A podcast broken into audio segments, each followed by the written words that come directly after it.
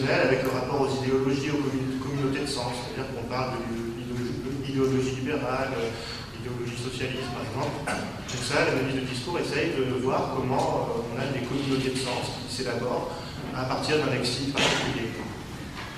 On a un côté euh, plus euh, sur l'efficacité du discours, les facteurs d'argumentation, qu'est-ce qui fait qu'on arrive à convaincre avec un discours? Et ça, c'est une autre branche de la linguistique qu'on appelle la pragmatique, une forme d'action du langage. C'est un peu stratifié comme ça, mais mon travail, faire, et ce que je vais vous proposer aussi que certains collègues font, euh, c'est d'intégrer ces différents aspects. Voilà, donc essayer de mélanger un petit peu les différentes approches pour voir comment finalement le sens d'un discours peut se constituer et convaincre euh, des auditeurs au point de constituer des communautés de sens, des enfin, qui revient, euh, qui peut revenir par exemple à un parti, par exemple, ou à un groupe de sympathisants. Donc on s'intéresse en, analyse du discours à la relation entre les formes, les mots en général, et leur sens. Donc c'est une sorte d'expertise déjà de la mise en mots. On va s'interroger par exemple sur le poids des mots. Qu'est-ce qui fait que certains mots vont euh, être euh, très porteurs, avoir un poids assez fort? Au contraire, qu'est-ce qui va faire que des mots vont masquer une réalité, une sorte d'euphémisation Par exemple, on va en dire moins pour essayer de masquer la réalité. Euh, on va aussi voir le discours comme le lieu de trace du réel, c'est-à-dire que le discours ne représente pas directement la réalité, mais euh, on se dit qu'avec certaines analyses, on peut voir comment le, discours finalement euh, rend compte de la manière dont on perçoit le monde et dont on décrit, dont on signifie le monde. Et on va voir aussi que le discours, c'est le fondement du sens des unités. Le discours postule que le sens des mots est construit, pas préexistant, enfin, en tout cas qui existe, on est d'accord à peu près sur le, sens d'un mot on peut se mettre d'accord sur le sens d'un mot, mais euh, in fine, ce qui va faire au sens vraiment, je sais pas, du mot libéral, du mot économique, du mot social, par exemple, c'est la manière dont il va être vraiment employé dans un discours. Comment on va en faire usage finalement, et comment ça va avoir une portée argumentative. Euh, très simplement, je vous dis, euh, aujourd'hui j'ai travaillé pour cette conférence, mais je suis pas fatigué. C'est que pour moi, le mot travail a le sens de le travail fatigue, par exemple. si je dis aujourd'hui j'ai beaucoup travaillé cette conférence, mais j'ai pas gagné d'argent, c'est que le travail enrichit. En fait, c'est ce qu'on appelle, euh, tout à l'heure, on dit que la langue est argumentative, c'est-à-dire que la langue euh, est porteuse d'argumentation, d'enchaînement qu'on peut faire à partir d'elle. Le mot travail, ce n'est pas une définition dictionnarique qu'on peut trouver, mais c'est plutôt euh, qu'est-ce qu'on peut faire du mot travail pour produire des discours et pour enchaîner à partir de ce mot. C'est le cas aujourd'hui, on a accompli les deux du mot travail. Donc ensuite, on peut relier ça à la langue de bois, et je remercie les, organisateurs qui m'ont aidé à formuler un titre qui soit aussi attractif. Donc la langue de bois, visiblement, c'est euh, fédérateur. Euh, alors je fais écho à un, ouvrage, à un, numéro d'une revue qui est assez intéressant, conseille la lecture. C'est plus dans le domaine de l'information communication, donc je vais reprendre un certain nombre des éléments pour présenter ce qu'est la langue de bois et puis essayer de, le dépasser, entre guillemets, enfin pas le dépasser forcément, mais montrer en quoi euh, la, linguistique peut ajouter un certain nombre de choses à ça. Donc les auteurs, dont une de nos collègues de l'Université Saint-Jean-Baptiste, disent qu'il y a une vraie omniprésence de la langue de bois, c'est presque un lieu commun finalement dans le discours des hommes politiques, donc c'est ce qui nous réunit aujourd'hui, mais aussi des diplomates, dans les médias, le marketing, la publicité, etc. Donc il y a une sorte de langue de bois qui, on est d'accord sur le fait qu'il y a une langue de bois. Euh, aussi, il n'y a pas une langue de bois, mais plusieurs formes de langue de bois. Euh, on verra ça tout à l'heure justement. Même par exemple le fameux parler vrai, entre guillemets, qui serait une forme de, langue de bois finalement. Je vais vous parler franchement. Euh, franchement, c'est sûr que je n'ai pas autre chose à penser, suis chef de l'État, son présidentiel, par tout hasard par exemple. C'est une forme de parler qui finalement est de la langue de bois. Mais on se prémunit de l'attaque de la langue de bois puisqu'on a dit qu'on disait franchement. C'est une sorte de rhétorique assez habile, mais qui est de la langue de bois.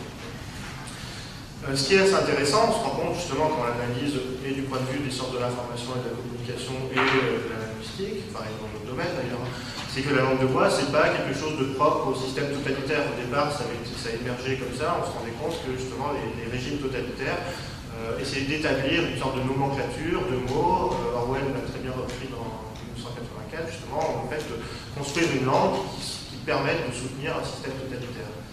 Mais en fait, cette langue de bois, elle existe, alors forme euh, moins montrée, on va dire, dans les démocraties.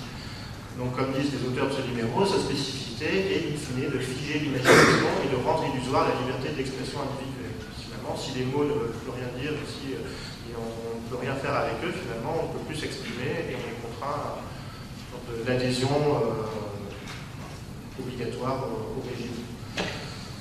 Donc, le travail sur la langue de bois, c'est de fournir les moyens d'essayer de comprendre ce que les mots veulent cacher. Euh, alors j'ai souligné vol caché parce que justement, ce que, fait l'analyse du discours, euh, on ne voit pas exactement les, choses de cette manière, enfin en tout cas moi je vois pas de cette manière, c'est-à-dire que les mots ne veulent pas vraiment cacher quelque chose, mais c'est plutôt le fonctionnement du langage qui euh, en général déjà cache quelque chose, c'est-à-dire que c'est celui qui fait un discours qui choisit de focaliser tel et tel élément et de montrer des choses. Qu'est-ce qu'on montre et qu'est-ce qu'on cache? Donc plutôt que de parler de langue de bois, moi je vais essayer de parler plutôt du bois de la langue, c'est-à-dire est-ce que la langue peut être plus ou moins boisée, est-ce qu'on peut avoir peut-être moins enfin, catégorique sur le, côté langue de bois, et plutôt voir qu'il y a peut-être des degrés, même que si on ne veut pas faire de la langue de bois, ben, on est malgré tout pris dans un fonctionnement qui fait que euh, le langage nous oblige à certaines compromissions, on va dire, avec, euh, avec nos interlocuteurs. Donc une sorte d'adhésion et de généralisation de cette hypothèse euh, de l'usage et du fonctionnement de la langue de bois. C'est-à-dire que la langue de bois, ça existe, mais finalement, c'est, euh, à mon avis, enfin, la manière dont je vois euh, par rapport au discours politique, enfin, le discours en général, une forme de, communication finalement tout à fait quotidienne. Donc pourquoi? Parce que justement la langue, me semble-t-il, est déjà très argumentative. On a cette illusion que les mots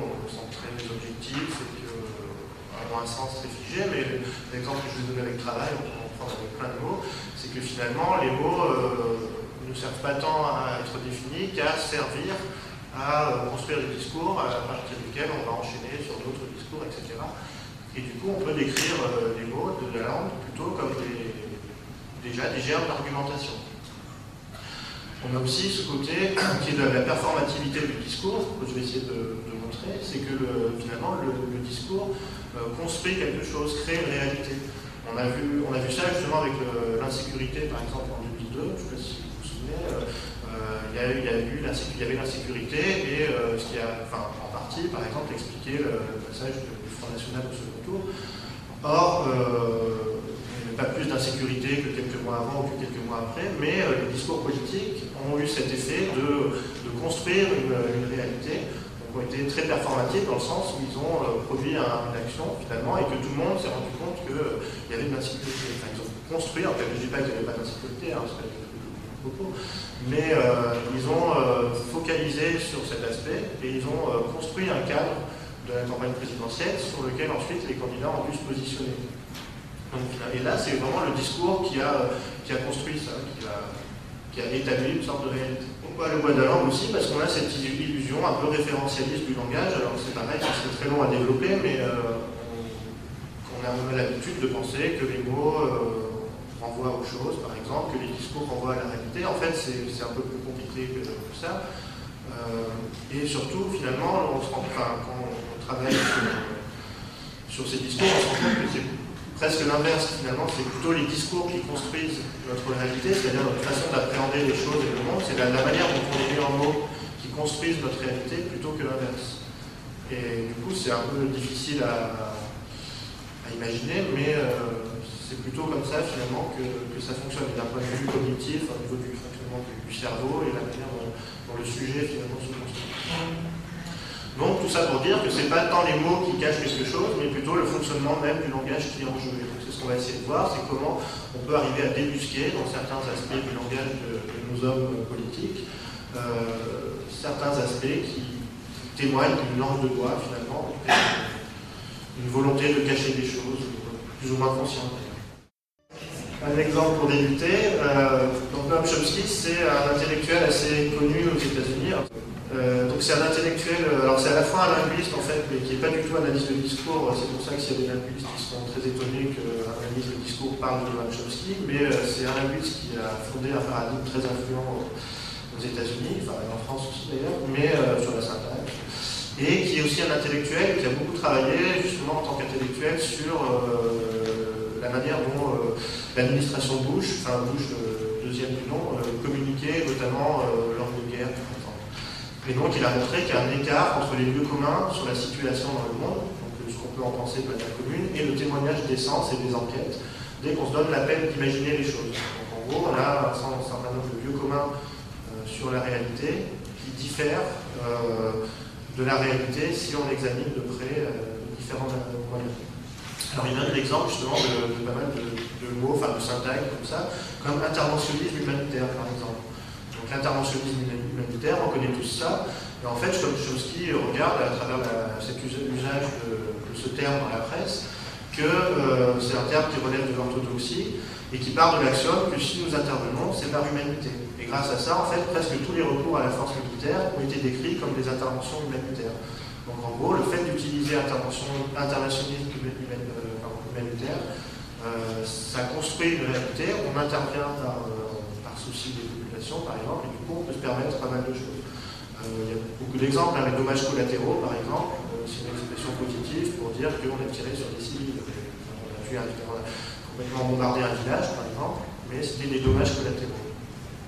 Et ce que, ce que Chomsky avec ça, justement, c'est qu'on peut construire une réalité, enfermer, clore en, quelque sorte une réalité, grâce à l'utilisation d'une expression euh, qui, qui n'est pas la réalité, enfin qui peut être la réalité si l'interventionnisme humanitaire existe, mais euh, dans tous les cas où il est employé, ce n'est pas forcément le cas. Euh, le droit d'ingérence aussi, c'est pareil, par exemple, euh, très, ça nous est plus familier parce que ça vient de chez nous. Le droit d'ingérence, c'est aller chez les autres et s'occuper de leur politique parce qu'ils ne sont pas capables de le faire. Alors, dans des cas, dans certaines circonstances, c'est tout à fait motivé, légitime, mais du coup, ça devient une sorte de, de ressort argumentatif pour le, pour faire des choses qui parfois ne sont pas euh, celles qui sont décrites.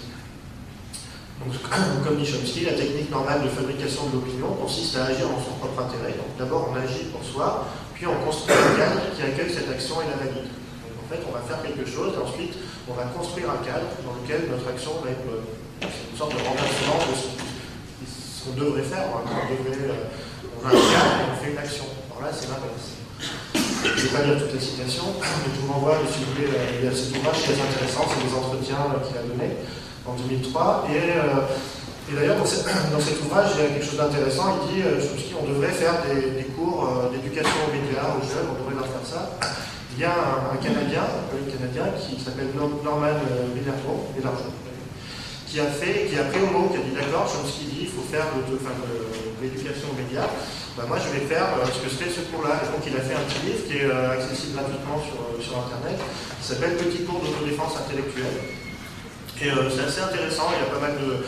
Donc il y a justement tous ces mots, toutes ces expressions, comment faire pour les, pour les repérer et pour ne pas être influencé il y a pas mal de choses, des petites expressions, des petites expériences de psychologie, par exemple, sur euh, euh, quand on met plusieurs personnes qui doivent mettre des décharges à quelqu'un, et puis euh, plus plus des décharges, par exemple, tout ça, c'est pareil. C'est tout ce qui concerne en fait l'adhésion, le fait d'agir contre sa volonté, de quelque manière que ce soit.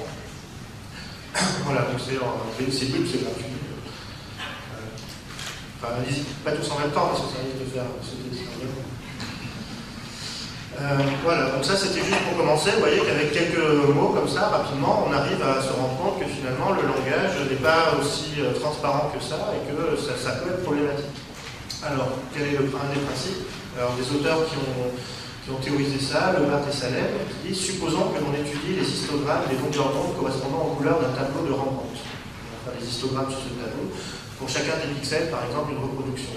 Il va de soi qu'on utilise une fraction dérisoire de l'information contenue dans l'image d'origine. Simplement des histogrammes, pas grand-chose. Mais il est cependant possible que la forme de l'histogramme, ou une fonction plus élaborée des mêmes mesures et données, permette de distinguer en rang d'un ruben sous d'un donc c'est un peu l'idée, c'est qu'on va prendre quelque chose qui n'est pas la totalité du tableau, on va piocher, on va avoir un, niveau d'analyse, mais malgré tout, ce niveau d'analyse, on sait qu'il n'est pas euh, global, mais il, est, il, peut en tout cas nous permettre de reconnaître euh, qui est le peintre d'un tableau, par on fait l'analogie. Pareil, on va prendre quelques outils euh, d'analyse de discours, et grâce à ça, on va peut-être pouvoir différencier le discours de tel ou tel politique, ou euh, en faire ressortir des spécificités. Donc comment ça se passe L'interprétation, on constitue un corpus, donc des discours, euh, le corpus qu'on a envie, euh, discours présidentiel, euh, discours de presse par exemple, et la trajectoire, enfin ce à quoi on veut arriver, c'est de commenter ce, ces discours et en dire des choses. Sauf qu'on ne va pas le faire directement. Ces commentaires, par exemple, là, Sarkozy, c'est moi je, il personnalise son discours, ou alors l'identité nationale, c'est polémique. Euh, bah oui, euh, Sarkozy personnalise, vous voyez, il dit je veux être le président de tous les Français, par exemple, c'est moi je, ou alors euh, euh, l'identité nationale, il y a des propos xénophobes, pardon, ou au contraire qui dénoncent le racisme, ou qui soutiennent, enfin qui sont pour ou contre les sons, donc c'est un débat, etc. Donc comment on rend compte de ce niveau Donc on a des procédures qui sont... Euh, voilà, on, va, on arrive aux commentaires, mais par une procédure qui est. Donc euh, je dois cette euh, diapo justement à André Salem, qui est un des fondateurs de, ce genre d'analyse euh, en France. Donc on va d'abord coder le corpus.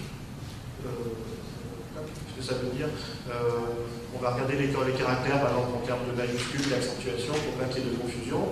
On va euh, rectifier éventuellement les fautes de frappe, par exemple tout ce qui est SMS pour que tous les beaucoup, par exemple, soient identifiés comme les beaucoup. Euh, les fautes de frappe, vous voyez, identité, par exemple, il y a beaucoup de fautes de frappe.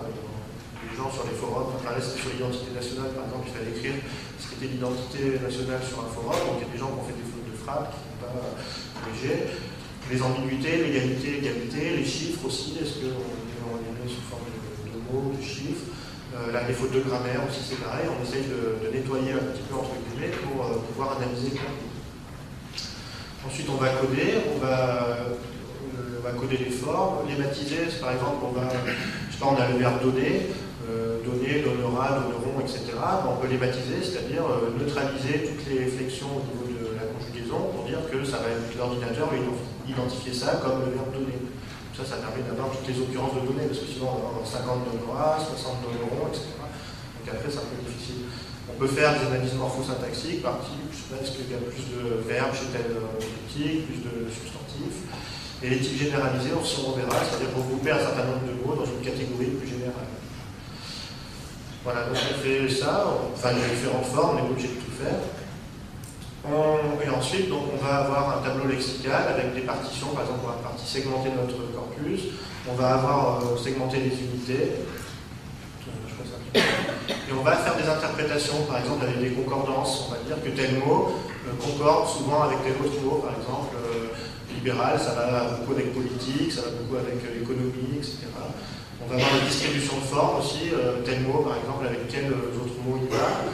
Euh, Est-ce que c'est des fréquences brutes aussi, ou, ou, réduites, construites, c'est-à-dire euh, en termes de nombre, en termes de fréquence par rapport à la taille du discours euh, Et des profils aussi, qu'est-ce qui est spécifique chez tel homme comme politique ou chez telle femme politique, et qu'est-ce qui est spécifique en négatif, c'est-à-dire par exemple, tel homme politique ne va jamais utiliser tel mot, et du coup ça va ressortir en spécificité, non pas en positif, mais en négatif. Donc on arrive à reconnaître ce qui est discriminant pour un candidat ou un président, euh, à la fois en positif mais aussi en négatif.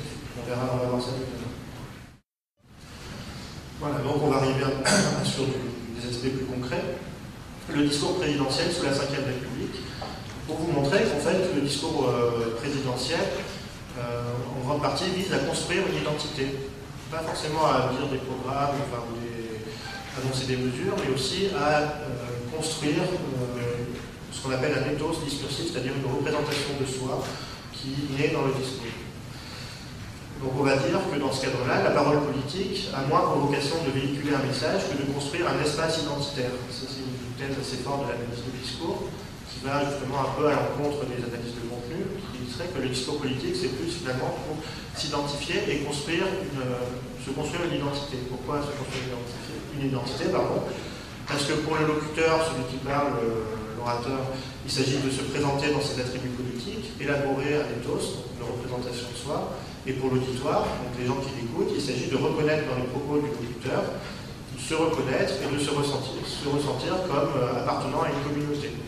L'intérêt d'un discours politique, c'est que les auditeurs euh, sentent qu'ils appartiennent à la communauté de cet homme politique. Si l'homme politique réussit ça, il a gagné. Justement, ça veut dire qu'a priori, si on adhère et si on, a l'impression d'appartenir à, sa, communauté, on va voter pour lui, ce qui est finalement le, maître. Donc l'identité politique est toujours affaire de discours. Ce n'est pas quelque chose qui existe et qui préexiste, c'est euh, quelque chose qui se construit dans le discours. C'est une représentation que l'on a de soi, c'est un récit, une histoire que l'on se raconte, que euh, sur soi-même. Et donc l'identité politique, en tant que représentation, est toujours construite par le, discours. Euh, je voulais vous dire que ce premier, euh, ce premier exemple que je vous donne, c'est un travail d'un collègue qui est à Nice, qui s'appelle Damon Rayaf, et qui a fait euh, un livre par exemple sur le discours présidentiel et sur le discours de Jacques Chirac aussi. je ne m'attribue pas quelque chose que je pas fait. Euh, alors, qu'est-ce que c'est que l'identification? L'enjeu suprême du discours politique, c'est d'affirmer l'identité d'un orateur pour favoriser l'identification d'un auditoire. Si l'auditoire s'identifie, il va voter pour le candidat et, fine, le gagner. Donc le but d'un discours politique, c'est de construire un espace linguistique, c'est là où vient l'analyse du discours, dans lequel le groupe pourra se constituer, se reconnaître et exister. Grâce au lexique employé en sorte par linguistique qui est construit, on va pouvoir se constituer un groupe, se reconnaître et exister. Et dans ce cas-là, on va s'identifier au sens de vraiment devenir identique, faire corps, se confondre, etc. Donc euh, un autre sens du groupe identifié. quelle est la stratégie pour un, un homme politique doit en quelque sorte imposer un lexique? Donc il doit rechercher, construire et affirmer son identité politique euh, d'abord d'un point de vue lexical. C'est comme ça qu'on constate, on verra, c'est qu'on euh, peut caractériser un tel ou tel homme politique par le lexique qu'il emploie. Donc euh, on peut utiliser ce qu'on appelle l'analyse lexicométrique, c'est-à-dire mesurer le lexique, qui fait ressortir les mots, tous les mots qui discriminent, en quelque sorte comme un code génétique, un discours par rapport à un autre. On emploie une analyse lexicométrique sur des discours et on va faire ressortir ce qui est caractéristique de tel ou tel discours. Donc ce qu'a fait Damon c'est euh, pour les, discours présidentiels, il a pris une liste, une centaine de mots pleins, euh, et il a regardé la fréquence d'utilisation chez les présidents de la Ve République. Et donc il a fait un tableau euh, de distribution, hein, très simplement. Dans les colonnes, il a mis les différents hommes politiques, en distinguant Mitterrand 1 et Mitterrand 2, puisque c'était deux présidents, on va, on va voir justement c'est intéressant. Et dans les lignes, il a mis des mots pleins qui sont très utilisés comme peuple, pétrole, emploi, etc. Et donc, euh, à l'intersection des colonnes, il a mis les fréquences. par exemple, peuple, ça revient 383 fois chez De Gaulle, 590 fois chez Pompidou, etc. Donc on a un tableau, euh, un tableau, qui n'a rien de très compliqué. Mais ce tableau brut, on va le convertir en tableau dans lequel on va faire ressortir les fréquences absolues euh, avec enfin, on va, on va, les transformer avec un coefficient statistique qui prend en compte la, longueur des discours. Parce que peut-être que De Gaulle dit 380 fois, peu, mais s'il parle 4 fois plus que Pompidou, euh, c'est différent que s'il parle deux fois plus. On va essayer d'avoir une statistique qui fait que proportionnellement, tous les discours seront euh, étalonnés de la même manière, et donc on pourra comparer ce qui est comparable. même si Mitterrand a fait deux septennats, enfin non, parce qu'ils sont... Si Mitterrand parle deux fois plus que Chirac, par exemple, c'est pas grave parce que statistiquement, on va neutraliser ça par euh, un coefficient statistique. Pourquoi on fait ça Pour voir quel est le degré de surutilisation ou de sous-utilisation des mots de chaque président par rapport à l'ensemble. En fait, ce qui va ressortir, c'est ce qui est euh, différencie tel et tel homme politique par rapport aux autres et par rapport à la, à la longueur de ses discours.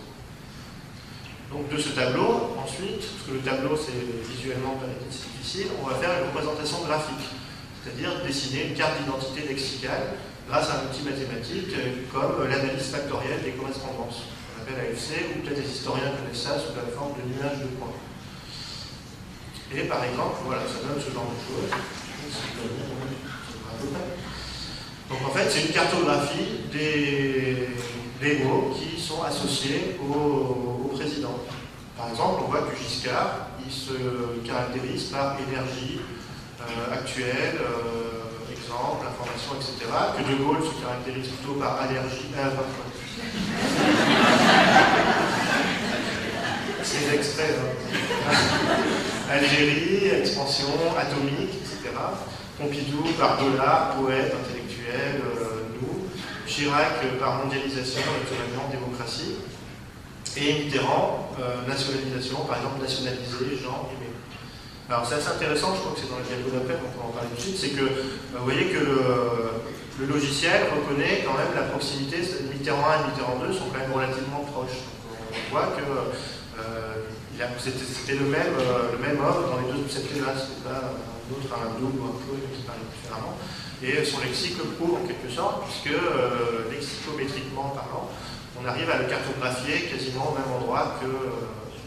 Après, il y a des différences contextuelles qui font que ce n'est pas exactement les mêmes discours, mais malgré tout, on a une proximité très forte. Donc De Gaulle, par exemple, il attire à lui, donc il se distingue par des mots comme peuple, destin, univers, régime, Algérie, puissance, nation. Giscard plutôt par pétrole, énergie, emploi, situation, c'est-à-dire qu'il est plus en haut, euh, au centre sur la, par la surutilisation, par exemple, de pétrole et énergie.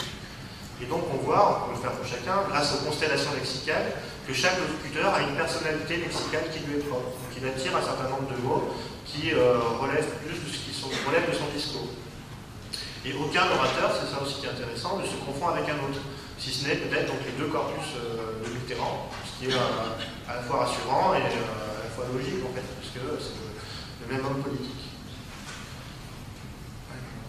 Alors, vous allez me faire une objection, je vois, qui est qu'il y a un certain nombre de mots qui relèvent de la thématique. Par exemple, De Gaulle dit Algérie, parce que bah, c'était dans le contexte, par exemple, Giscard dit pétrole, parce que c'était texte aussi, donc euh, oui, ça n'a rien à voir.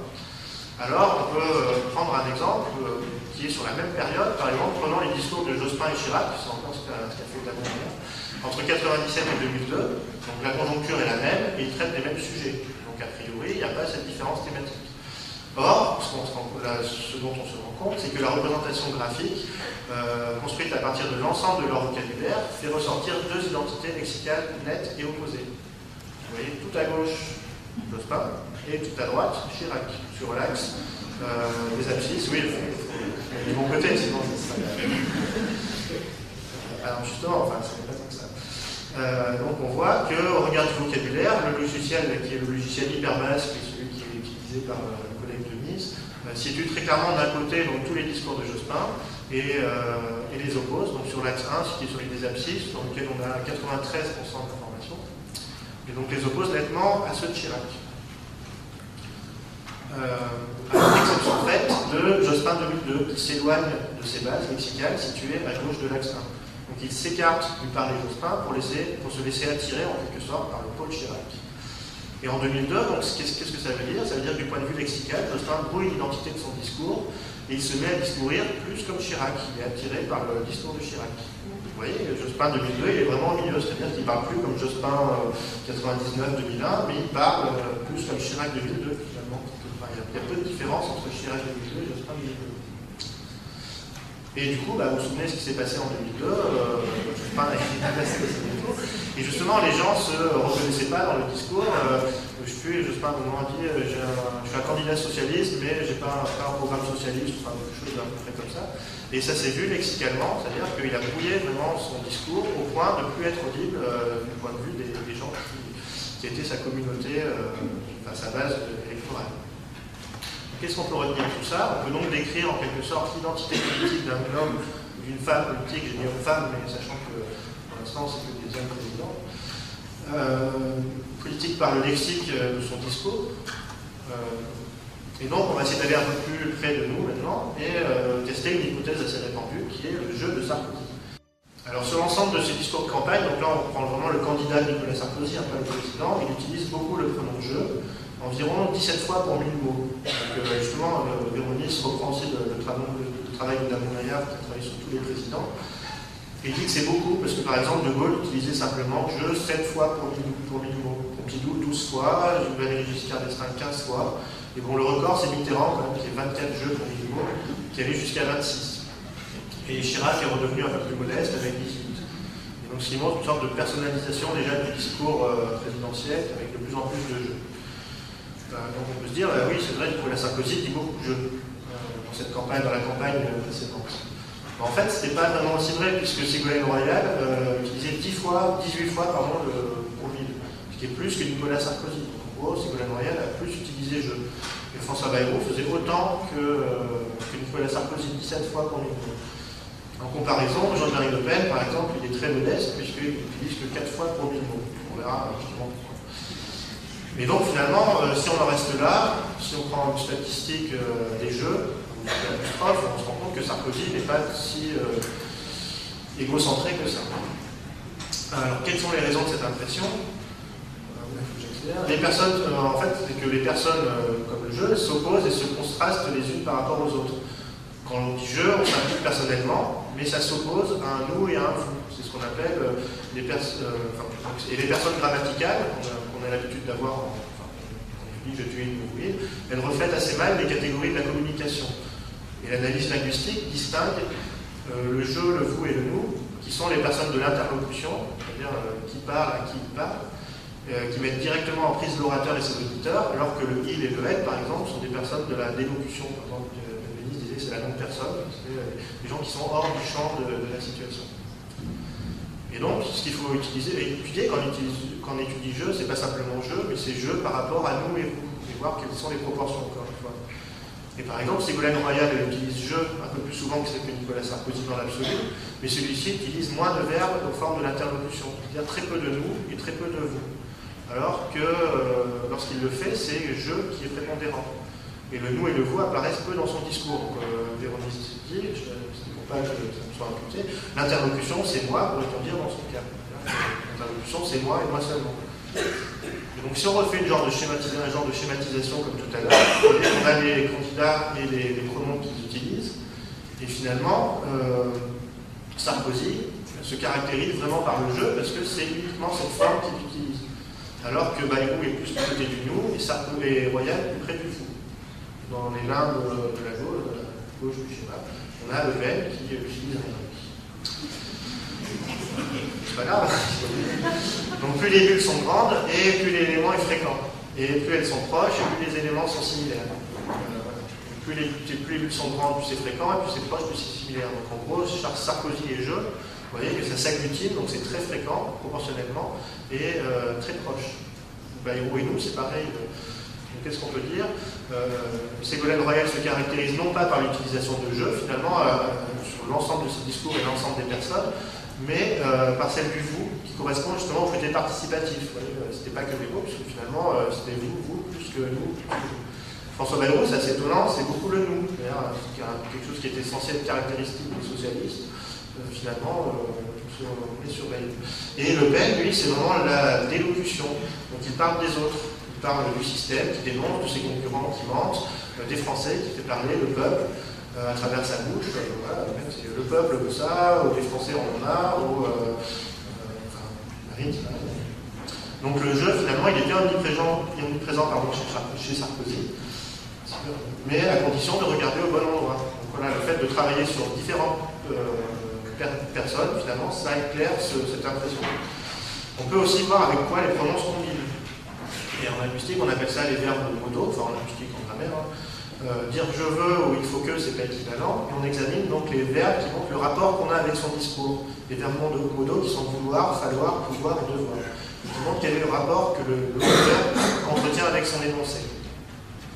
Et là, on se rend compte, c'est pareil, qu'il y a des différences assez nettes. C'est-à-dire que Sarkozy veut, alors que Bayrou, pour Bayrou, c'est pouvoir.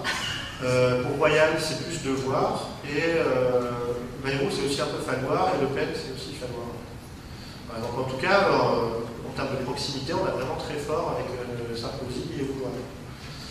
Donc Sarkozy veut, c'est pour Ségolène Royal on doit, pour François Bayrou on peut, en fait surtout on peut pas, on peut plus. Voilà, cette année toujours, hein, d'ailleurs il l'a ressorti. Et aussi pour Jean-Marie Le Pen, qui reste à nouveau à l'écart du système rhétorique, euh, son discours n'explique pas ce qu'il veut faire, ni ce qu'on peut, ce qu'on doit faire, et euh, sa posture politique, pardon, c'est de construire sur la dénonciation de l'existant. du coup, il n'y a aucun, aucun code classique, on va dire, c'est vraiment à part.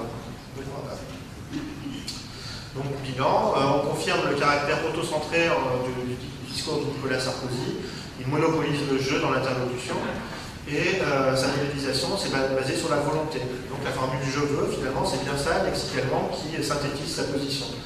Et il utilise trois fois plus que Bayrou, par exemple, et Royal, et 164 fois plus que Jean-Marie Le Pen. Le Pen ne veut pas beaucoup. Euh, et la formule est quasiment absente de, son discours, d'ailleurs, Jean-Marie Le Pen. Euh, donc on a vu ce côté auto-centré, en quelque sorte, du discours de Nicolas Sarkozy.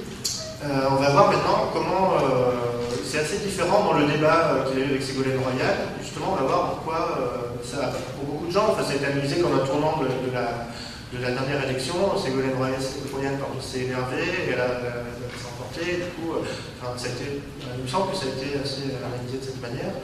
Et certes, c'est vrai, mais il y a d'autres facteurs qu'on va essayer de, de mettre en évidence.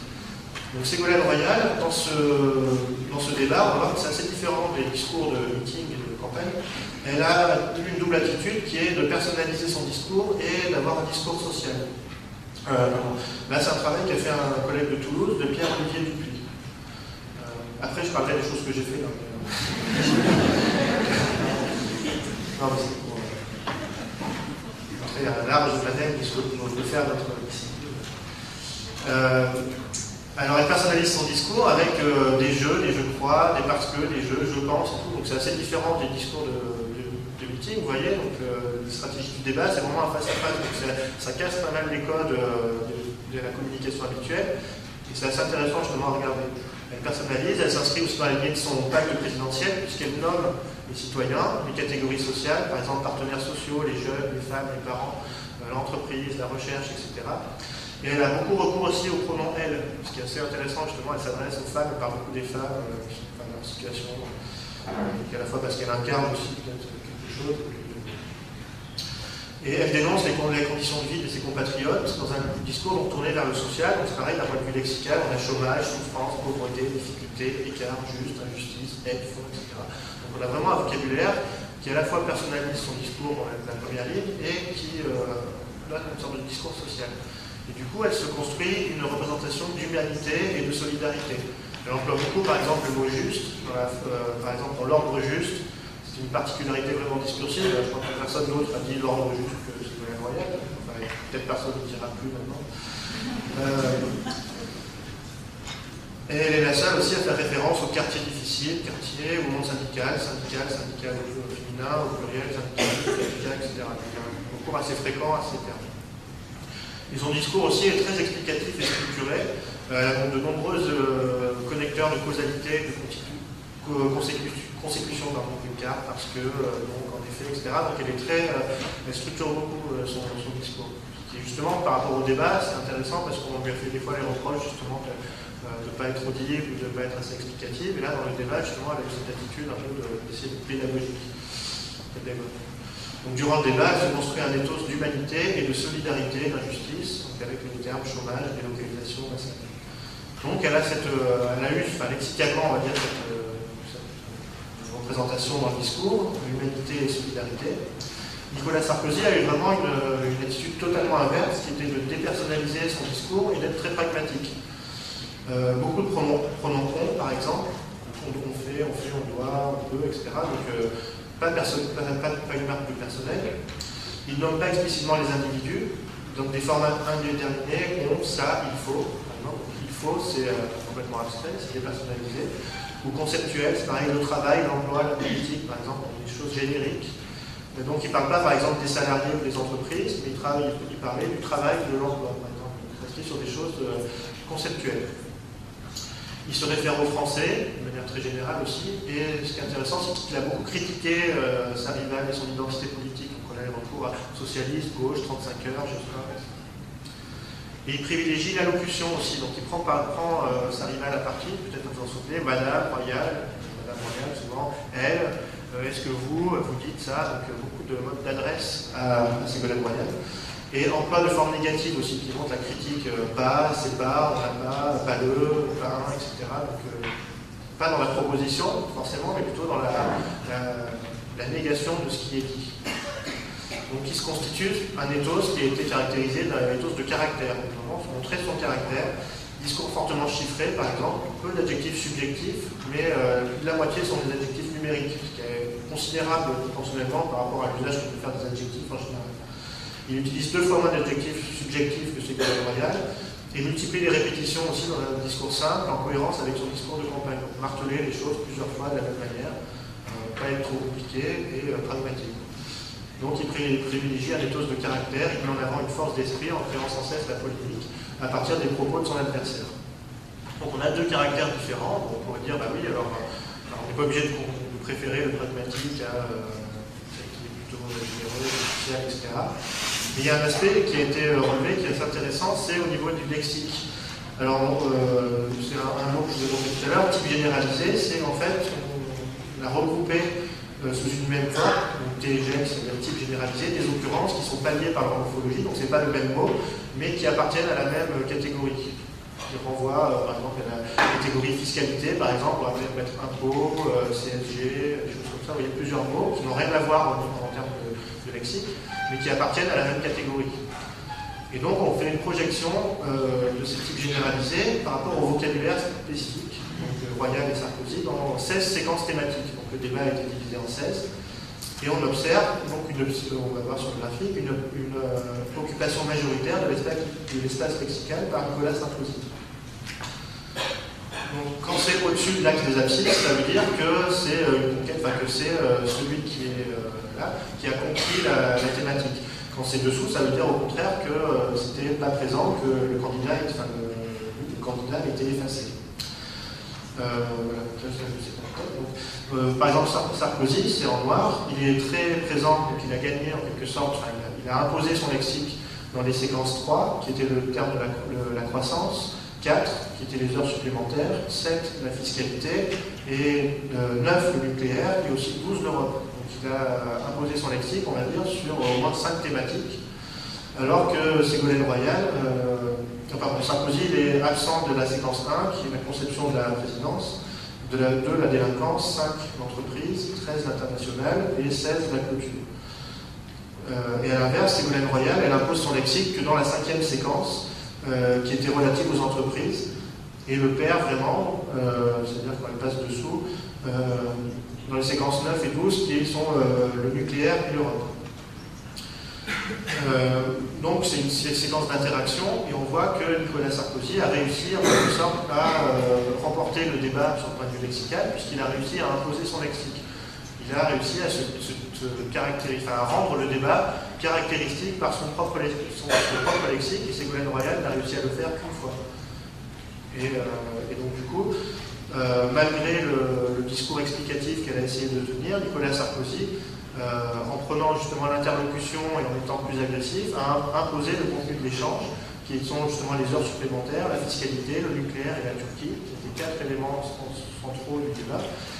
Et il a réussi justement, grâce à son côté plus éthos de caractère, en quelque sorte, à imposer son lexique face à, son adversaire. C'est vrai que Ségolène Royal s'est emporté euh, mais il y a aussi d'autres facteurs peut-être explicatifs qui sont sur le fond du, débat, qui est que Nicolas Sarkozy a réussi à maîtriser l'échange et à s'imposer euh, par rapport à, son adversaire. Sur les thématiques, il a réussi à imposer ce qui lui était propre.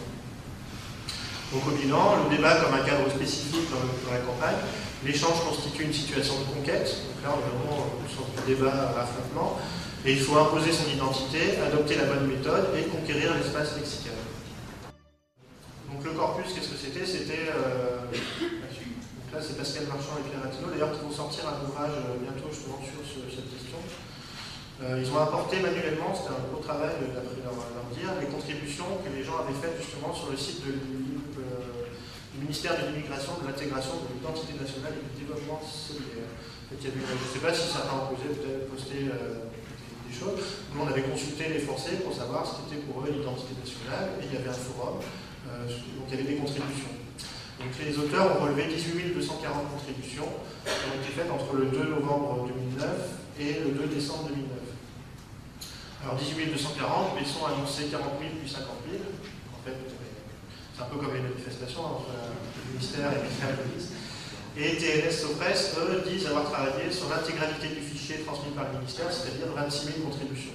Enfin, pas l'air d'écart, après, qui nous manque. Euh, la taille moyenne, c'est 103 mots par contribution.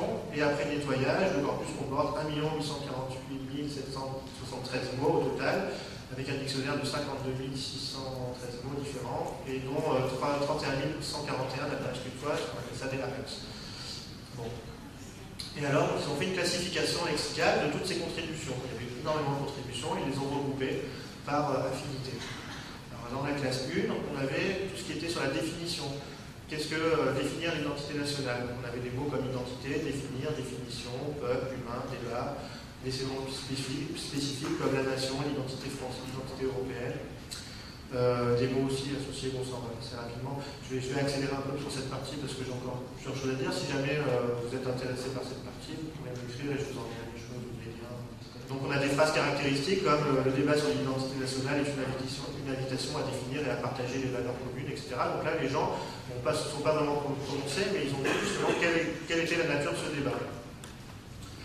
Dans la classe 5, euh, c'était plutôt sur le, débat en lui-même, avec des mots comme débat, son gouvernement, question, censuré, honte, euh, vrai, genre, réponse, peur, enfin bon, qu'est-ce qui faisait débat en fait et euh, le contexte du débat. Et on voit que si justement on projette ça sur un graphique, par rapport aux autres catégories, on a massivement des, mots comme gouvernement, Sarkozy, Besson, exemple, donc qui sont vraiment le contexte du débat, qui apparaissent dans cette séquence 5, alors qu'ils sont plutôt absents très absent dans certaines séquences comme la 2 et la 3. Euh, là, c'était honte, euh, censure, etc. C'est pareil. Donc là, pour eux, c'était caractéristique de, cette partie. La classe 4, qui était plutôt l'identité nationale comme lettre. Qu'est-ce qu'on est? Euh, Père, lettre, Algérie, Algérien, parents, etc. Je suis né français. Alors là, ce qui, est, très intéressant dans cette partie, c'est que ce n'est pas toujours les mots qu'on attend qui sont la définition de lettre. Et par exemple, le foot, ça a paru comme euh, très fréquent dans la catégorie de lettres. Les gens parlent, ont souvent parlé du foot, euh, soit pour aller au match de foot, par exemple, ça fait partie de l'identité, soit euh, chanter la Marseillaise dans un match de foot, ou la Coupe du Monde de foot gagnée par la France en 98, ça fait identité, ça crée une essence, par exemple. Coup, a priori, on ne s'attend pas à trouver ça, mais le fait de, pouvoir avoir cette thématique comme ça classée, ça fait émerger des mots qui sont finalement définitoires peut-être que le foot, c'est euh, une partie de l'identité nationale. Et, ça pose aussi les limites des mots-clés. On a des contributions. Par exemple, pour moi, être français, c'est manger de la saucisse et du rôti de porc. Animaliste, c'est l'histoire française. Dans nos campagnes, le porc était l'animal qui a donné tout le reste de façon à, tout valoriser et à ne rien gaspiller. Euh, parce que c'est bien de laisser les fautes françaises dans de contribution. Valeur que l'on euh, garde pour sa transformation, puisqu'on utilise toutes les parties de l'animal, pâté, jambon, boudin, saucisse, etc.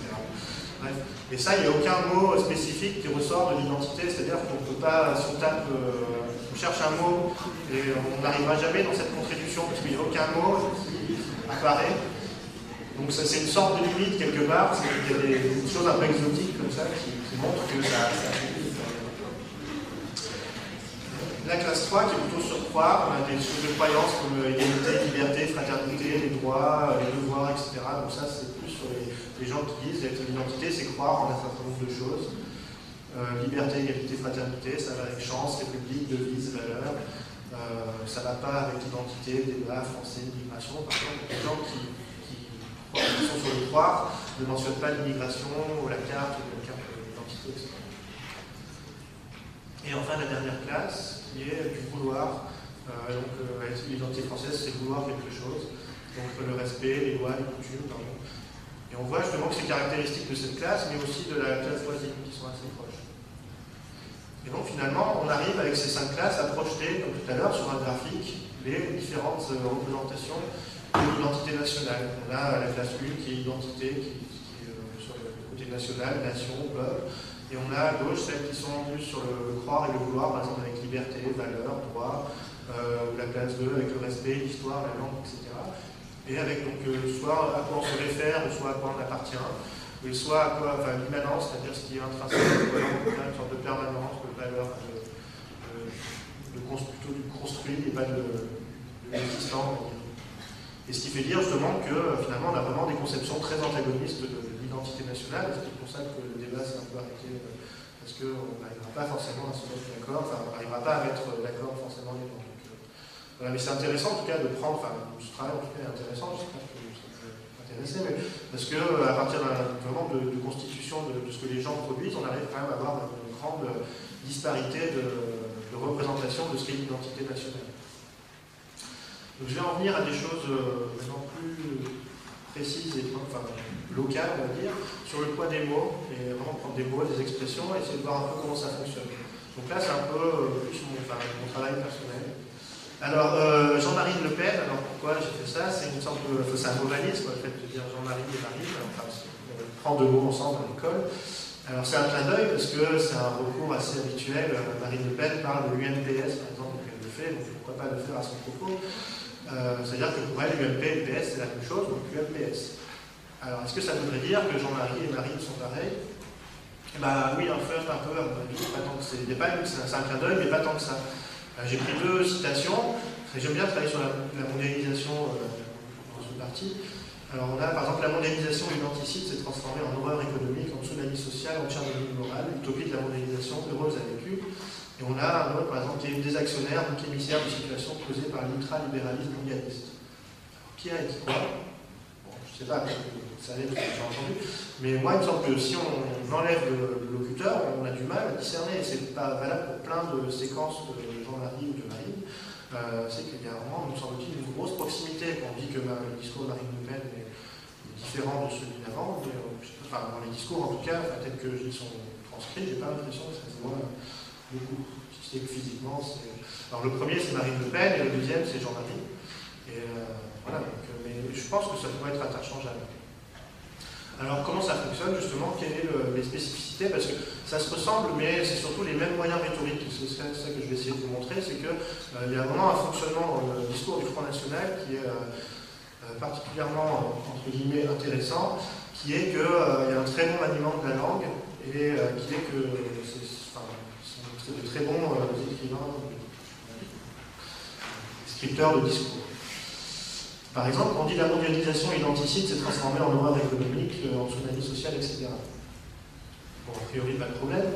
Sauf que le fait de dire mondialisation identicite, par exemple, c'est-à-dire de, prendre l'identité, de l'adjectiver, de le rendre adjectif, euh, ça veut dire qu'il existe une mondialisation identicite, c'est un préalable, c'est le thème du sujet sur lequel on va dire quelque chose qui se transforme. C'est-à-dire qu'on est, avec cet usage de mondialisation identicide, on est en quelque sorte obligé d'accepter le préalable avec l'adjectif identicide. Sinon, on aurait eu euh, la mondialisation tue notre identité et euh, quelque chose. Mais or, ce que fait Marine Le Pen, c'est de, faire une clôture, encore une fois, du discours en imposant quelque chose par l'usage grammatical de l'adjectif. Euh, c'est pareil dans des actionnaires ou émissaires de situations causées par l'ultralibéralisme mondialiste, par exemple c'est qu'on est obligé d'accepter qu'il existe un ultralibéralisme mondialiste qui cause quelque chose. Euh, on, pourrait, on, pourrait, contester en disant mais non, l'ultralibéralisme mondialiste ne cause pas ces, situations, c'est autre chose qui le cause. On, peut difficilement lier le préalable qui est, euh, qui est accepté par le participe passé, par exemple, en l'occurrence. Et ça, c'est vraiment des recours très fréquents. Il y a d'autres procédés, on va mais qui est de, grâce au maniement des mots et euh, des tournures qui sont construites, on accepte un certain nombre de préalables. Et euh, en 2002, c'était vraiment très très flagrant, enfin, c'est là où j'ai débuté en quelque sorte entre guillemets encore vocation, mais c'était d'entendre justement des gens, je ne sais pas qui National, enfin peu importe, mais qui disaient oui, mais tout n'est pas mauvais, tout n'est pas bien, il y a des partis qui sont bien, en récusant d'autres pans du programme, et en fait on se rend compte que même ce à quoi on adhère finalement euh, nous oblige à accepter plus que ce qui est dit, parce que le, discours est construit de cette manière que ça nous impose un certain nombre de, prérequis. Alors sur l'Europe, c'est pareil, on a des choses comme, euh, par exemple, le carcan étouffant et destructeur, destructeur de Bruxelles euh, fait quelque chose. Donc c'est pareil avec carcan 2, le fait d'avoir un, complément du nom comme ça, ça veut dire qu'il faut accepter que Bruxelles exerce un carcan. Ensuite, euh, on, continue.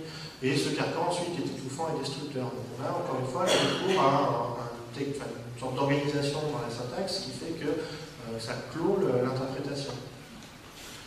là, c'est pareil, c'est la sécurité sociale risque de passer à la moulinette de, l'idéologie ultralibérale de la commission. ça, c'était Jean-Marie. Alors, moulinette de l'idéologie ultralibérale de la commission, enfin, il y a trois choses qu'on est obligé d'accepter. C'est-à-dire qu'on est obligé d'accepter déjà que la Commission, enfin, c'est la Commission européenne, elle a une idéologie, que cette idéologie est ultralibérale, et que cette idéologie ultralibérale mouline. Tout ça, on est obligé de l'accepter pour accepter que la sécurité sociale passera euh, à cette moulinette. En fait, le posé de cette phrase, ce que dit Marine Le Pen, c'est que la sécurité sociale va passer à cette moulinette.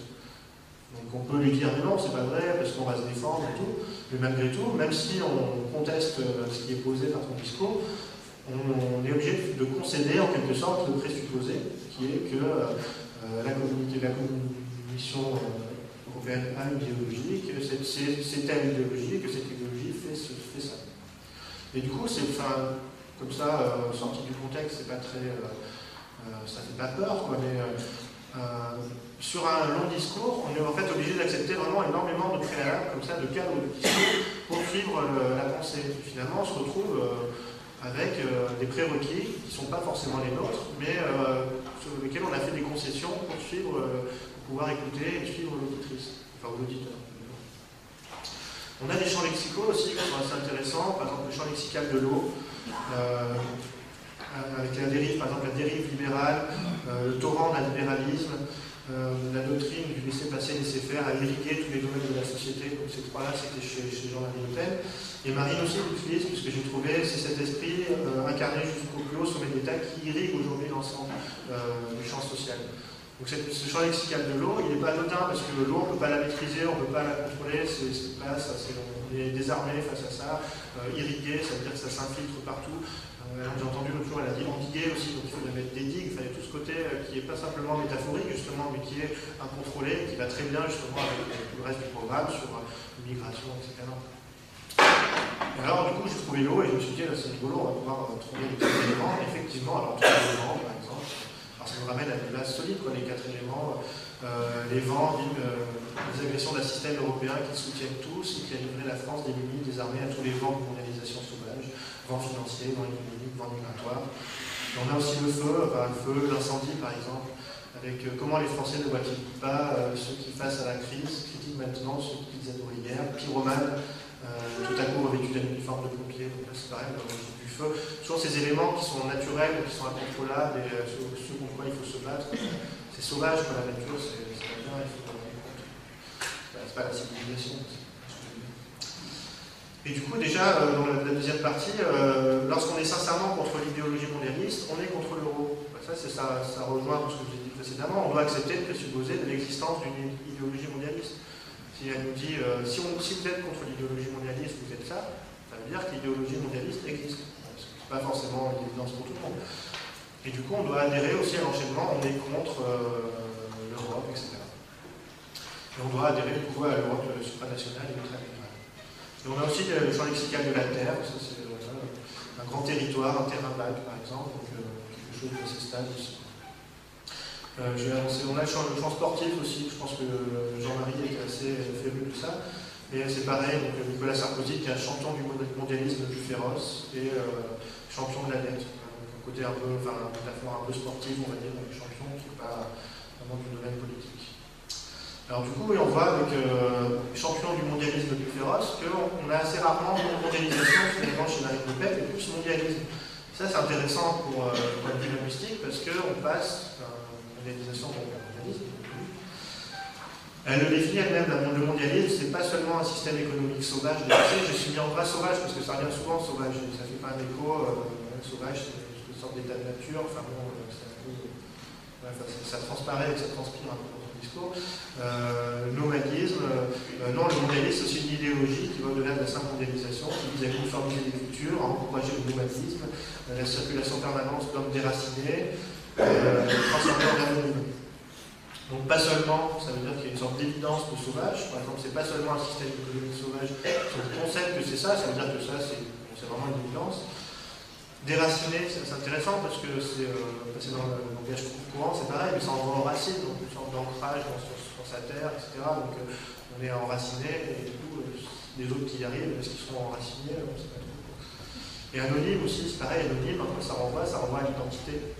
Elle n'emploie pas, c'est assez habile. Enfin, je pense que, à mon avis, c'est souvent très travaillé, mais euh, on ne dit pas perdre leur identité, mais on dit les transformer en anonyme. Ce qui fait qu'on a cette idée d'identité, mais du point de vue négatif. Et donc le isme, dans le mondialisme, c'est vraiment une problématisation, un argument d'opinion et une trace du positionnement. C'est-à-dire qu'employer mondialisme, c'est pas du tout anodin, c'est montrer que la mondialisation, c'est en soi problématique et qu'on le renomme en quelque chose de, en soi qui fait, qui fait débat, qui fait problème. Donc au bilan, identité discursive du FN qui est c'est-à-dire l'identité du discours, qui perdure malgré des styles différents. Il me semble qu'il y a une vraie permanence des styles notamment ce procédé d'acceptation du préalable, c'est-à-dire de présupposer des choses et de construire linguistiquement des présupposés avec des procédés grammaticaux. C'est un vrai travail euh, sur les adjectifs, des propositions relatives, des structures concessives, qui sont des choses qu'on fait euh, aux étudiants en, syntaxe ou des choses comme ça, mais qui ont une vraie portée euh, de, communication qui est de faire accepter quelque chose sur lequel on ne peut presque pas revenir. C'est très très fort du point de vue de l'argumentation et problématisation d'un sujet, donc euh, usage de champs lexicaux. Alors j'ai trouvé ça hier soir, du coup, sorte d'air de famille, avec, euh, contrairement à ce que dit l'idéologie relativiste de gauche, pour nous, toutes les civilisations ne se mêlent pas. Alors c'est assez, enfin, sorti du contexte et par rapport à ce qu'on vient de dire, alors je ne dis pas que l'auteur de ça s'apparente à... Mais il a une sorte d'air de famille en termes de fonctionnement. C'est-à-dire que le cadre préalable, idéologie relative de gauche, c'est posé comme un cadre de discours. Contrairement à ça, c'est-à-dire ça, ça existe, contrairement à cette idéologie. Or, ça nous dit quand même qu'elle est relativiste, et euh, voilà, donc c'est pas anodin. Et bon, il y a civilisation qui fait débat, mais ils ne se valent pas. Et ça, se valoir, la notion de valeur, elle est très présente aussi dans le discours Front et retrouver les valeurs, les valeurs, etc. Et du coup, c'est une sorte d'idée de valeur en soi. Elles ne se valent pas, donc elles ont une essence, en quelque sorte. Euh, on peut les, hiérarchiser, les classer, et euh, leur donner une valeur, leur attribuer une valeur, une note, en quelque sorte. Donc c'est quand même assez. Voilà, donc du coup, euh, il y, a une sorte, peut-être, d'air de famille dans, ce, discours-là. Euh, alors l'hypothèse, c'est, bon, je passe vite sur l'hypothèse, c'est que le storytelling, c'est quelque chose qui dit que euh, notre manière d'expérimenter le monde, c'est de manière narrative. On construit des histoires et la réalité, on la l'appréhenderait de manière narrative. ça, rejoint la psychologie ou l'intelligence artificielle. Euh, qu'est-ce que ça dit C'est que par exemple être intelligent, qu'est-ce que ça serait dans l'intelligence artificielle C'est maîtriser de nombreuses histoires et les mettre en correspondance avec des situations. L'intelligence en fait euh, ne serait pas quelque chose de dictionnaire par exemple, de se mais ce serait euh, une sorte d'accoler de, des histoires à des choses. On peut mettre sous la forme on ne peut mettre sous la forme d'un récit pardon, que ce à quoi on attribue du sens et réciproquement. On arrive à mettre des récits dès lors qu'on a un sens à quelque chose. S'il n'y a pas de sens, il n'y a pas de possible. La narration, ça peut être aussi vu justement comme un mode de pensée, par exemple, des chercheurs en psychologie euh, qui, pensent que la, pensée, le fonctionnement du cerveau fonctionne de manière narrative. Et la narration aussi serait une habilité humaine dont la fonction est d'organiser notre expérience du monde. Et l'intérêt aussi, c'est que ça fait appel à la raison et à l'émotion. Alors en politique, euh, les chercheurs justement montrent que euh, la politique c'est la bataille des idées maintenant. Donc Evan Cornell, par exemple, qui est professeur de journalisme à l'Université de Columbia, dit que l'avenir de la nation et du monde dépend de la capacité des citoyens américains à choisir les bonnes histoires. C'est la bataille des histoires et non le débat sur les idées qui détermine comment les Américains vont réagir à une compétition présidentielle. Ces récits habiles sont la principale forme d'échange de notre vie publique. Ils constituent la monnaie de la politique américaine. Et c'est vrai, enfin, euh, Christian Salmon a écrit un livre justement qui s'appelle Le Storytelling, et il a sorti l'année suivante un livre qui est toutes les chroniques qu'il a publiées euh, je dans le monde, euh, sur les, petites chroniques justement sur le storytelling. Il y en a beaucoup qui concernent Obama, et par exemple Obama c'est une figure emblématique du storytelling, il raconte des bonnes histoires Obama, et donc c'est en partie pour ça qu'il a été. Alors je vais vous montrer une petite illustration. Je suis socialiste. La gauche, je ne l'ai pas reçue en héritage. Il m'a fallu décider lucidement d'aller vers elle. J'ai grandi en Normandie dans une famille plutôt conservatrice. Mais cette famille m'a donné la liberté de choisir par son éducation. Je remercie mes parents. Mon père, parce qu'il avait des idées contraires aux miennes et qu'il m'a aidé à affirmer mes convictions. Ma mère, parce qu'elle avait l'âme généreuse et qu'elle m'a transmis ce qui est le plus beau, l'ambition d'être utile. La gauche, la gauche, je l'ai choisie. Je l'ai aimé, je l'ai rêvé avec François Mitterrand dans la conquête. La gauche, je l'ai défendue fermement dans ses réalisations, celles de 1980, celles de 1988. La gauche, je l'ai servi comme élu de la République, comme député. La gauche, je l'ai dirigée avec Lionel Jospin quand nous gouvernions ensemble le pays avec honneur. Et je revendique les avancées. Aujourd'hui, c'est moi qui vous représente. C'est moi qui porte votre espoir. C'est moi qui porte l'obligation de gagner. Voilà, donc euh, on a une petite histoire, il me semble, dans ce, dans ce discours, avec différentes caractéristiques donc, de la narration, la temporalité, on a l'intrigue, enfin, pas vraiment l'intrigue, qui permet d'introduire deux temps dans la narration. Et là, on a bien ça, on a la naissance de Hollande dans sa famille, par rapport à l'opinion qui s'est forgée et son parcours. Ensuite, dans la suite du discours, justement, l'histoire continue euh, à Tulle, en Corrèze, dans l'État, les dates marquantes, etc. Donc, on a une vraie histoire avec justement une vraie temporalité entre l'avant, euh, avec les, on verra tout à l'heure, mais euh, il n'était pas dans une famille de gauche, donc il a dû se battre, etc. son père, voilà, donc c'est il y une construction de l'histoire. Une intentionnalité aussi, c'est-à-dire que l'intérêt, c'est que euh, le narrateur est créatif, il met des éléments disparates, donc euh, je la gauche, j'ai pas le héritage, je suis né, machin. Euh, et par combinaison, il leur assigne un sens. Donc en fait, cette histoire va avoir un sens, qui va être en l'occurrence, par exemple, la cohérence de son projet, son courage, etc. Il s'est dressé contre ses parents, il a réussi à se construire un, un projet cohérent. La signifiance aussi, qui d'ailleurs il, clôt ce petit extrait avec ça, euh, la capacité à faire sens. Il termine en disant c'est le sens de mon engagement. Donc ça veut dire que sa petite histoire, elle a un sens, elle, euh, incarne en quelque sorte un sens. Et capacité d'identification, la narration a la propriété de créer une identité propre par rapport à une altérité, ce qu'on appelle l'identité narrative, euh, là, qui en l'occurrence son identité d'être utile et d'avoir une autonomie de jugement. Donc il se construit un petit personnage euh, à qui on assigne euh, une identité. Euh, petit François Hollande de cette histoire euh, est doué de, caractéristiques qui sont celles-ci. Et une ca- capacité transformatrice, la narration, comme texte, décrit le passage d'un état à un autre, et donc il nous décrit tout son parcours dans son discours pour arriver à dire qu'il est un candidat légitime. Donc l'histoire l'a transformé, et au bout du compte, il a révélé le candidat légitime pour les socialistes. Alors ça rejoint aussi des, schémas, par exemple le schéma actantiel euh, qu'on connaît en, en sémiotique narrative, euh, on a un héros qui est le héros, donc il est normal, par exemple dans ce discours, il dit je vais vous confier mon secret, euh, ce secret que j'ai gardé depuis longtemps mais que vous avez sans doute découvert, j'aime les gens. Voilà, bon, il a dit avant, je suis normal et tout, donc, euh, c'est un héros normal, et dans le discours il rajoute une petite touche qui est l'héritier de Mitterrand. Donc il essaie de. Donc on a ce, héros, il a une quête, donc dans toute histoire il a une quête qui est le rêve français, en l'occurrence, donc il veut réenchanter le rêve par exemple. Et il a des adjuvants, c'est-à-dire des gens qui l'aident, donc à gauche, Martine, à un moment il parle de Martine, tout le monde euh, et des opposants. Là c'était assez judicieux, on verra tout à l'heure, c'est que les opposants, c'est pas Nicolas etc., c'est la finance. Donc en tout cas on a ça, on a tous les bons ingrédients d'une histoire, avec euh, un héros qui veut quelque chose, qui est aidé par des gens et qui est euh, embêté par d'autres. Et c'est aussi une vraie histoire au sens du schéma narratif, avec une situation initiale, des perturbations, des péripéties et une résolution. Donc voilà, tel qu'on fait une histoire, n'importe quelle histoire. Alors il y a une autre histoire dans l'histoire, je, vais l'extrait, mais on n'aura pas le temps, vous pourrez la voir, c'est vers 18 minutes et quelques, où il nous parle d'une petite histoire de Tulle. Tulle a été une de la résistance, elle a souffert le martyr, 99 pendus, 200 déportés, euh, emportés par la barbarie nazie. Chaque juin, ce 9 juin, un cortège s'ébranle dans les rues de la ville pour euh, rappeler la mémoire des suppliciés, une guirlande est accrochée au balcon, etc. Je passe. Euh, il me rappelle à chaque moment la belle leçon d'humanité de ceux qui ont sacrifié leur vie, leur vie pour notre liberté. C'est très beau. Et en fait, donc c'est, euh, c'est- et du coup, on a une sorte de morale dans cette histoire, puisque c'est un des ressorts du storytelling, c'est justement d'avoir des belles histoires comme ça, qui euh, terminent par une morale en quelque sorte. là, elle est explicite, leur vie pour notre liberté. Sauf que si euh, François Hollande veut faire passer cette idée, qui est très abstraite, il ne va pas dire euh, je mets ma vie pour votre liberté, ça va être très abstrait, on ne va pas trop comprendre ce qu'il veut nous dire.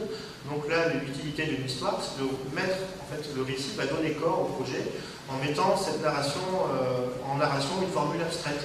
George Bush a fait parler sur le rêve américain, par exemple.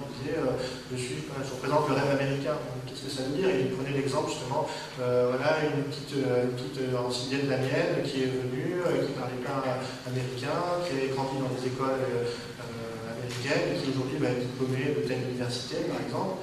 Une histoire qui incarne le rêve américain. Du coup, ça se concrétise, ça donne corps au, récit. Alors les critiques de l'UMP, ils ont justement François Noël, François Noël. Là, c'est un mauvais. François Hollande, comme Père Noël, il n'y a pas de proposition, par exemple. Et il me semble que ces, critiques, elles ont eu relativement peu d'écho par rapport à d'autres critiques qu'on a eu plus, et qui étaient. Enfin, c'est pas du tout sur la légitimité des critiques, hein, plutôt sur le, leur écho qu'elles ont pu avoir. Mais il me semble, parce que euh, les critiques, justement, ont porté sur le dénouement de l'histoire, euh, qui est la quête justement du rêve français, et pas, euh, et pas sur le déroulement en fait. Ils ont critiqué euh, le bout de l'histoire, mais une fois qu'on l'histoire, on l'a vu, on l'a accepté, on a du mal à revenir dessus. Donc ils auraient dû justement. Et, c'est une nouvelle forme de communication, me semble-t-il, qui, chez les, les, politiciens, devrait entraîner une nouvelle forme de débat, une nouvelle forme de critique. C'est-à-dire qu'il ne faut pas seulement critiquer la chute de l'histoire et sa morale, mais critiquer le fonctionnement même de l'histoire, montrer que l'histoire n'est pas bonne. Parce que si on ne le fait pas, on a du mal à comprendre la critique. Et là, si on dit bah, François Hollande, c'est un Père Noël, euh, il parle de rêve, par exemple, bah, on dit oui, mais comme on a accepté toute l'histoire et que l'histoire était bonne, bah, on va rester quand même sur notre histoire. Alors que si on critique, par exemple, un moment de l'histoire en disant bah oui, mais là, cette péripétie, elle va pas, euh, il fait ça, le héros, il aurait dû tomber par terre, et, là, ça marche. Donc, du coup, c'est pour l'instant, je ne crois pas qu'il y ait de d'armes, on va dire, de défense, enfin de, veille, euh, de storytelling dans les parties, ce qui fait que ça fonctionne très bien les critiques sont un peu, enfin, et inversement, ça dans tous les sens, mais sont, sont un peu, les gens sont un peu sourds les uns envers les autres. Et d'ailleurs, c'est assez étonnant parce que si on prend ce côté rêve français, si on revient sur 2007, on peut prendre, euh, ça Véronie l'a fait sur le verbe rêver en 2007, et on voit que chez Nicolas Sarkozy, c'était largement prépondérant par rapport aux autres. Donc en quelque sorte, maintenant, il critique le côté euh, du rêve, du rêve, je suis pas là du rêve. Mais euh, finalement, il l'a fait en 2007, et justement, c'était la bonne histoire, et cette histoire qui a fonctionné. Alors, on ne sait pas si ça va, marcher. Mais euh, voilà, les gens ont un peu la mémoire courte, et puis voilà, chacun sa forme de rêve.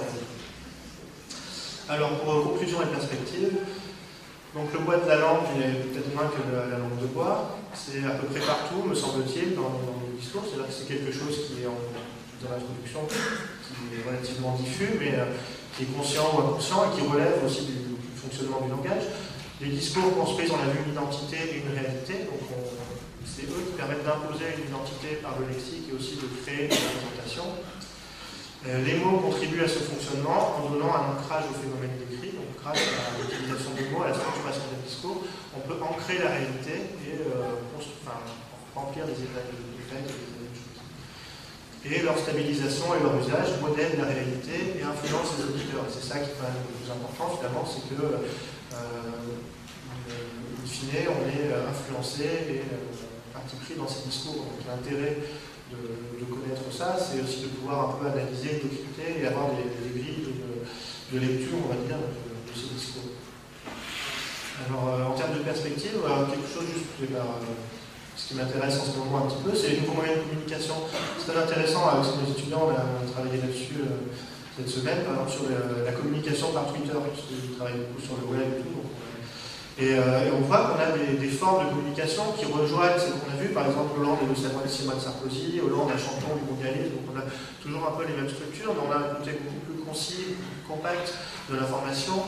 Euh, Hollande et Chirac de gauche, c'est pareil, on a presque un statut un peu proverbial qui est, euh, assez euh, intéressant. Donc ça, c'est vraiment une nouvelle forme de communication.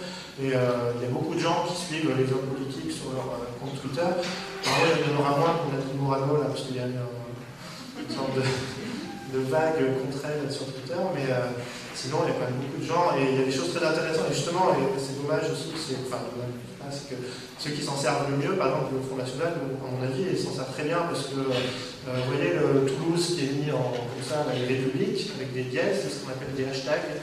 Et euh, c'était, euh, en fait, ces, mots deviennent des catégories qu'on peut rechercher ensuite dans Twitter, c'est comme des mots-clés en fait, qui vont faire des J'ai des jeunes peut-être qui sont, ils vont peut-être vous en dire plus.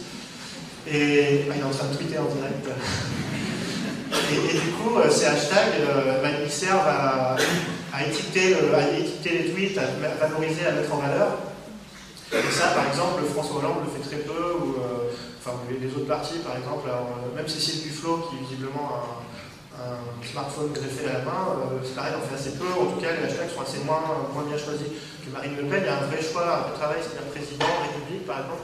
C'est-à-dire que quand dans Twitter, on va aller chercher président ou République, ben, on va avoir les tweets de Marine Le Pen c'est quand même assez important et elle va valoriser son travail. Et donc, c'est des perspectives aussi pour la pédagogie. Je, je fais un peu ça avec mes, étudiants en deuxième année. C'est pour développer l'esprit critique, justement, euh, sans forcément dire, euh, n'y a pas de consigne de vote aujourd'hui, mais euh, en tout cas, voilà, regarder un peu comment on peut essayer d'aborder le discours, donner des outils de décryptage et sensibiliser au fonctionnement du langage. Ça marche, euh, j'avais des graphiques, moi j'ai des graphiques euh, américains, mais qui sont plus sur la presse, par exemple, comparé Le Monde, Le Figaro, euh, sur le traitement de phénomènes de crise des intermittents, quand je travaillais, ou la crise des banlieues, par exemple. On voit que c'est complètement différent d'un journal à l'autre, d'une temporalité à l'autre. Donc c'est pareil, des, journaux nous informent, mais nous informent par du langage, c'est très très différent d'une rédaction à l'autre, d'un journaliste à l'autre. Et sans forcément penser à mal, je ne pas une critique du tout, c'est simplement que c'est comme ça. Voilà, donc je vous remercie. Vous avez mon mail, si jamais vous avez des, questions, des documents, des choses comme ça, bah, je suis très. Euh, et puis voilà, j'ai un site aussi, enfin un site, un gros mot, mais il y a des, articles que j'ai faits qui sont euh, téléchargeables. Voilà, je suis amené à des choses. Voilà, je vous remercie.